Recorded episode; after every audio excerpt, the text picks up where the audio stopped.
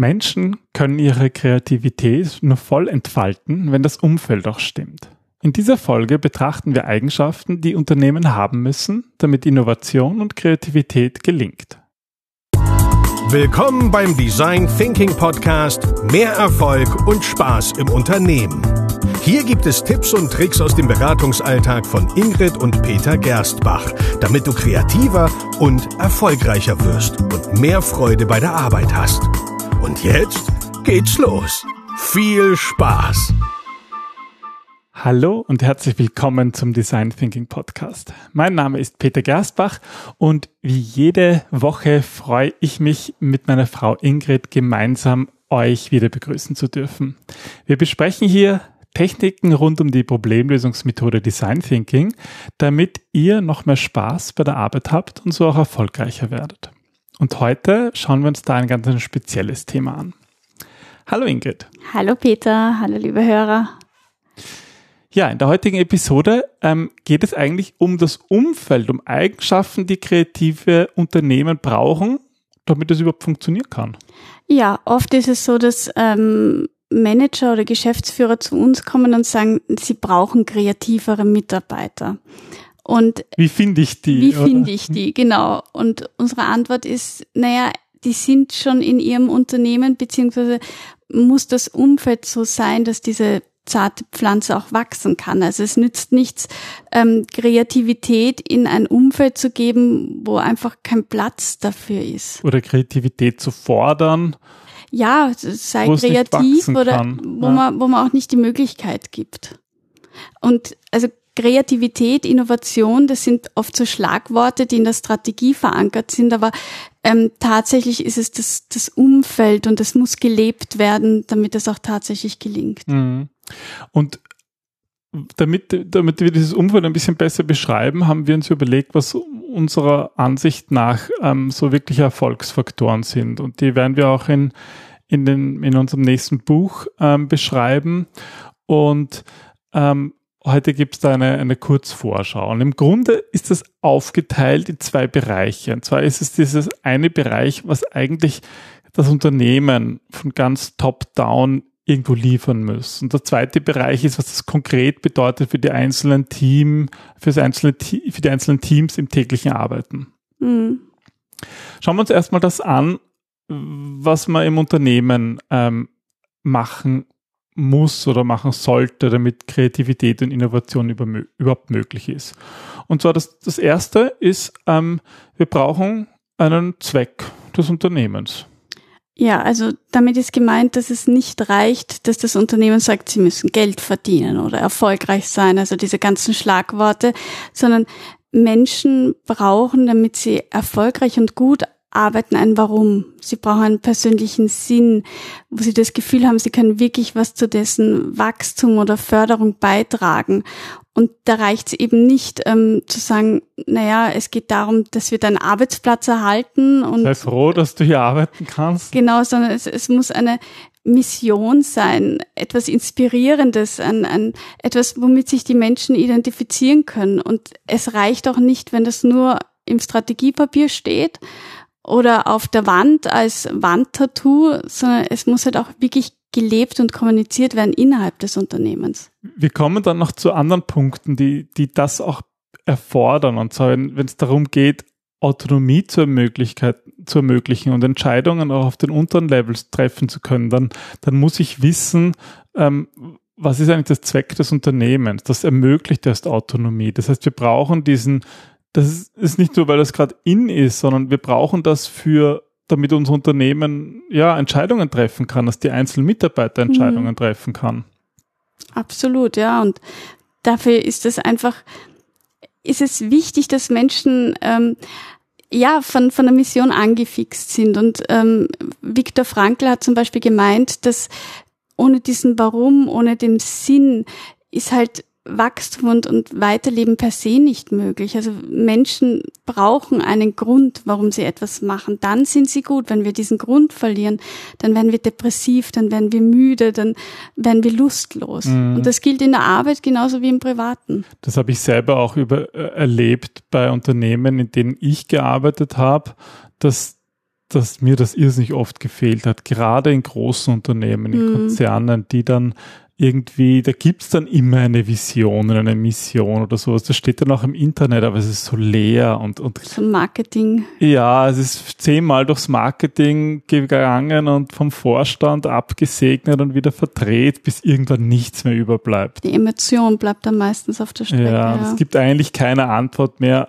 warum braucht dieses Unternehmen? Ne? Und vor allem, da gibt's ja oft eine Geschichte dahinter, warum dieses Unternehmen entstanden ist, was der Gedanke war, aus, aus welcher Familiengeschichte heraus oder was, was auch immer, welches Problem es ursprünglich lösen wollte. Und das sind diese Dinge, die wirklich die Emotionen ansprechen, Mut machen und Sinn geben. Und das kann niemand von außen sagen. Das muss im Mhm. Unternehmen entstehen und es muss auch individuell für das Unternehmen passen.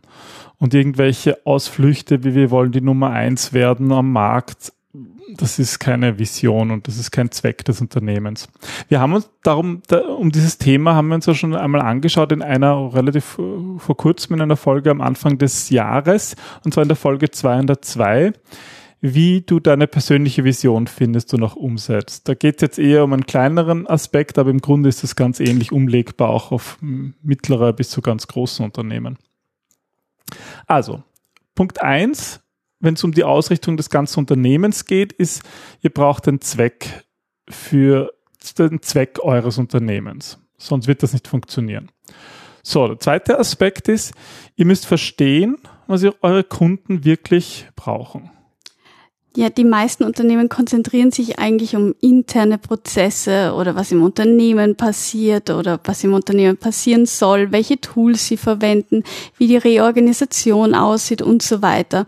Aber sie vergessen oft, dass dass sie ja eben einen Zweck haben und dahinter ein Kunde steht, der, der letzten Endes diese Dienstleistung, dieses Produkt konsumiert oder nutzen möchte und dass der wichtig ist, dass dessen Bedürfnisse wichtig sind, dass es auch wichtig sind, welche, wie sich der Markt entwickelt, das drumherum. Also oft werden Unternehmen als so kleine Inseln gesehen.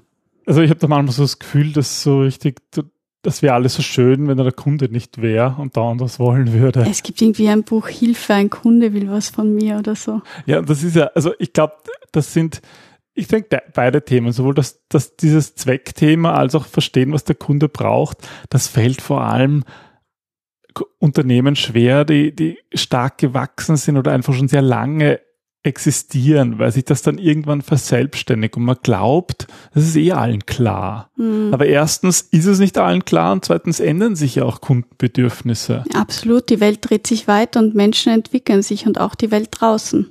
Ja, das heißt, ein, ein Unternehmen, das wirklich kreativ und innovativ sein will, muss täglich daran arbeiten, den Kunden besser zu verstehen. Den Kunden, die Technologie und den Markt. Ja, das Umfeld, in dem sich das befindet, weil das alles Mhm. sind bewegliche Ziele, die sich verändern können und die, die muss man im Auge haben. Ja, und da, da, die regelmäßigen Hörer des Podcasts, ihr wisst ja, dass darum geht es die ganze Zeit. Wir haben auch schon viele Episoden gemacht, wo es darum geht, wie kann man eigentlich den Kunden wirklich verstehen. Eine möchte ich jetzt einfach nur mal herausgreifen für die, die vielleicht noch nicht so lange mithören. Und zwar in der Folge 117 ging es darum, wie ihr Kundenbedürfnisse und Erwartungen identifizieren könnt. Und da sind ein paar Anleitungen drinnen, wie man das ganz konkret und mit ein paar klaren Schritten machen kann. Ja, also wir brauchen im Unternehmen einen Zweck und wir brauchen ein Verständnis über das, was der Kunde will.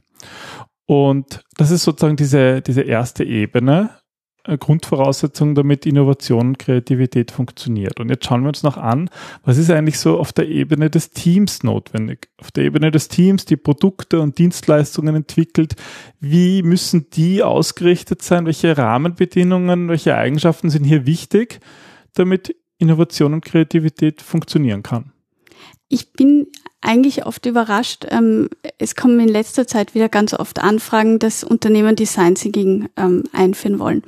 Und dann höre ich, es gibt einen Innovationsmanager und bei dem liegt das dann. Und der hat auch kein Team oder so, sondern das soll das der machen. macht das. Das soll der. Prozesse. Genau, das soll Prozesse ähm, verbessern, optimieren, erstellen, entwickeln. Aber also ich meine, wenn nicht Innovation, was ist dann ein Teamsport? Ja, also du brauchst für Kreativität, für, gerade für Design Thinking brauchst du andere Menschen. Und das ist so essentiell, diese Zusammenarbeit, weil du brauchst diese unterschiedlichen Perspektiven und Blickwinkel und jeder hat blinde Flecken und das, das will nicht in meinen Kopf hinein, wie man auf die Idee kommt, ähm, dass das alleine funktioniert. Ja, und dann, dann, wenn wir diese Silos aufbrechen, dann entsteht erst ein Umfeld, in dem Kreativität wachsen kann, ja, in dem man nicht nur Befehle von oben entgegennimmt. Hm. Das, das, das Schwierige ist aber, deswegen haben wir zuerst uns das Unternehmen angesehen. Wenn wir keinen Zweck des Unternehmens haben, dann, dann kann auch diese Zusammenarbeit nicht funktionieren. Dann kann man eigentlich nur Top-Down-Befehle äh, befolgen. Und dann sagt halt der, dann gibt's halt irgendwie den Vorstand und dann gibt's Bereichsleiter und die Bereichsleiter werden runtergebrochen auf Abteilungsleiter und dann gibt's Teams und jeder orientiert sich nach oben und so entstehen Silos. Aber wir brauchen diese Zusammenarbeit. Aber das funktioniert nur, wenn es irgendwie einen gemeinsamen Grund gibt, warum wir eigentlich da sind. Ja, es muss einen gemeinsamen Nenner geben, auf den sich alle beziehen. Und im Design Thinking sind ja Teams ganz essentiell. Wir haben auch hier eine Folge herausgesucht, die da auf, auf ganz, ja, auf ganz, ganz, auf der Arbeitsebene helfen kann. Und so haben wir Fakten über Teamarbeit gesammelt in der Folge 61. Also schon eine ältere Folge, aber die, die könnt ihr euch anschauen, wenn ihr euch interessiert, wie man eigentlich Teams, wie, wie man in Teams besser zusammenarbeitet. Gut, das heißt, im Team brauchen wir eine funktionierende Zusammenarbeit, damit Kreativität und Innovation wirklich funktionieren kann. Was brauchen wir noch? Ganz essentiell wichtig, finde ich, ist Mut. Das klingt jetzt so, ja, Mut. Was bedeutet Mut? Ähm, Mut bedeutet, dass man sich traut, hinzuschauen, auch dort, wo es weh tut. Ja, also, mhm. dass ich sage, ich stelle mich bewusst Problemen und ich versuche zu verstehen, um Lösungen zu finden, die funktionieren. Und das ist nicht einfach. Gerade in einem Umfeld, wo Fehlerkultur ein Thema ist, wo, wo Fehler oft bestraft werden, wo, ja, wo das Ganze nicht gelebt wird. Aber Mut ist halt ganz wichtig, damit Mitarbeiter sich trauen, kreativ zu sein. Und sich trauen, selber Entscheidungen zu treffen. Und ich finde, das Spannende ist, Mut gehört in alle Richtungen. Die einzelnen Mitarbeiter brauchen Mut, Entscheidungen zu treffen und, und auch Fehler zu machen, aber natürlich auch die Führungskräfte brauchen Mut, diesen Raum den Mitarbeitern zu geben, ja. loszulassen. Mhm. Ja. Und daran, daran mangelt es oft, aber dann kann, dann kann es auch nicht funktionieren. Dann können nicht, dann, dann ist dieses zarte Pflänzchen, das muss gestärkt werden. Das kann eigentlich nur durch Mut der Einzelnen mhm. gestärkt werden. Mut ist sozusagen das Wasser, ja. ja. Ähm, eine, eine Folge dazu, auf die ich verweisen möchte, ist die Folge 52. Da geht es darum, ja, um Mut und Kreativität. Also wer dazu mehr wissen will, Folge 52 im Design Thinking Podcast. Ja, das heißt, wir haben jetzt auf der Ebene der Teams. Die Zusammenarbeit und den Mut. Und der dritte Faktor ist, ähm, ja, hängt auch mit Mut zusammen, eigentlich Mut auszuprobieren oder überhaupt so diese Grundeinstellung, viel auszuprobieren. Na, oft haben die meisten Menschen das Gefühl, sie haben eine gute Idee und die wird schon funktionieren so und die muss jetzt nur noch umgesetzt werden. Mm. Aber äh, es ist wirklich, die Idee im Kopf ist nichts wert, weil wir müssen sie erst einmal aus dem Kopf ähm, auf Papier bringen, da entdecken wir oft schon ganz viele Denkfehler oder warum etwas nicht funktionieren könnte oder wie es besser funktionieren könnte. Wir haben einen Grund, mit anderen zu reden. Wir haben dasselbe Verständnis. Wir müssen Ideen testen. Und ob etwas funktioniert oder nicht funktioniert, das kann uns nur die Realität sagen und nicht unsere Vorstellung.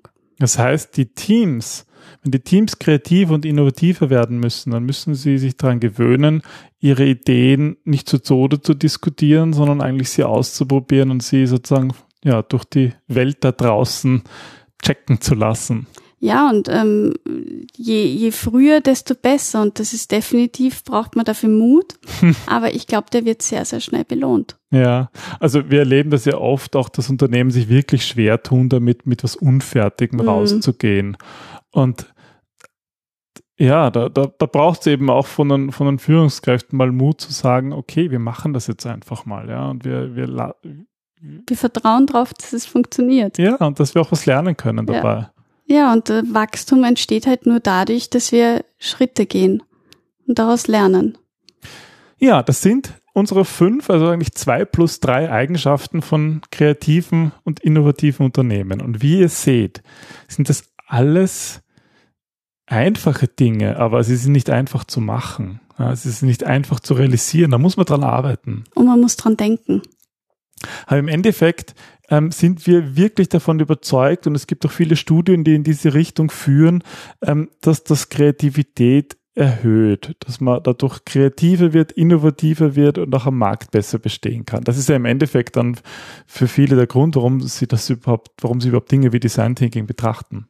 Ja, Kreativität ist auch definitiv eine der wichtigsten Zukunftskills und ähm, wir müssen unsere Kreativität wieder mehr entlocken, die ja natürlich gegeben ist, um erfolgreich zu sein für uns, für unsere Unternehmen, für unser tägliches Sein. Stellt sich da nur noch die Frage, kann man das jetzt messen? Kann man jetzt Kreativität messen, wenn man diese fünf Eigenschaften versucht zu implementieren? Können wir dann nachher sagen, ja, jetzt sind wir kreativ? Ja, an sich schon. Also ähm, es ist alles messbar. Frage ist nur wie. Nein, aber auch Kreativität lässt sich messen. Also das ist auch oft die Frage von Unternehmen, die brauchen Sicherheit und eine Frage ist, kann man Design Thinking den Erfolg dessen messen? Und ja, das kann man. Es ist äh, schwierig, aber absolut möglich.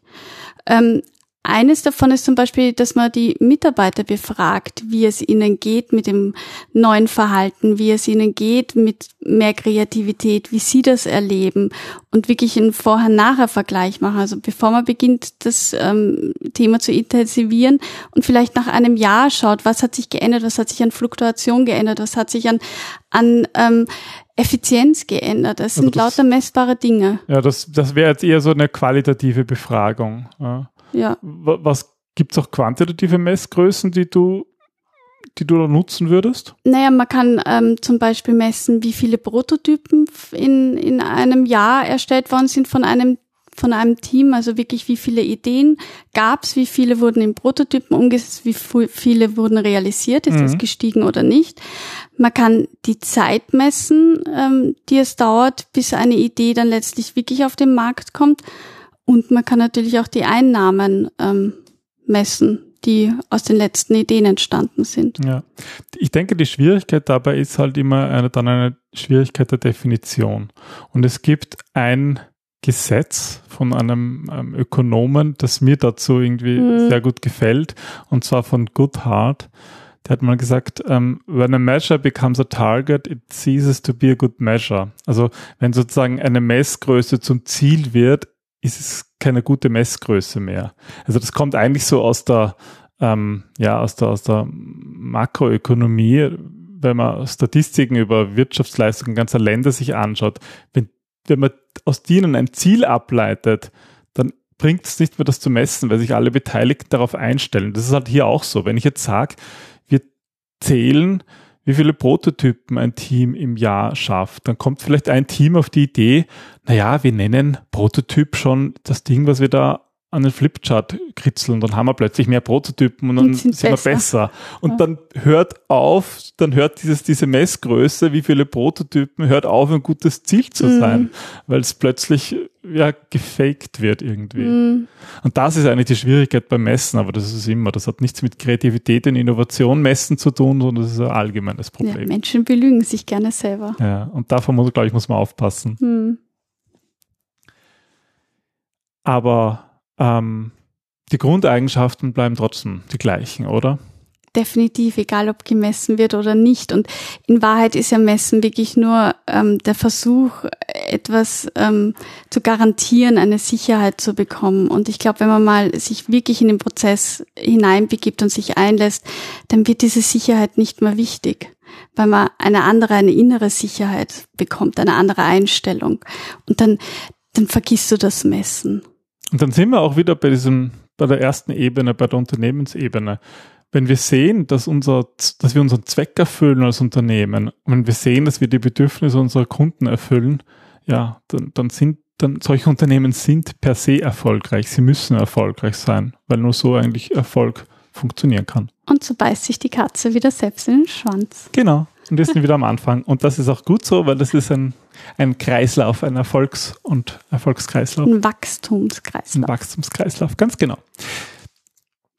Vielen Dank, das war unsere Episode über Kreativität und, und Innovation in Unternehmen. Wir sind Ingrid Gerstbach. Und mein Name ist Peter. Und wenn euch diese Episode gefallen hat, dann freuen wir uns über eine kleine Geste, beispielsweise eine Empfehlung an Freunde oder Kollegen. Ähm, fünf Sterne auf iTunes oder in einem anderen Podcast-Verzeichnis. Wir freuen uns, wenn ihr den Podcast hört und dadurch lernt und wachsen könnt, weil ich glaube, das ist überhaupt das Schönste. Ja, das ist das schönste Feedback und für uns die größte Messgröße. Ganz genau. Also dann bis zum nächsten Mal. bis zum nächsten Mal. Tschüss. Tschüss.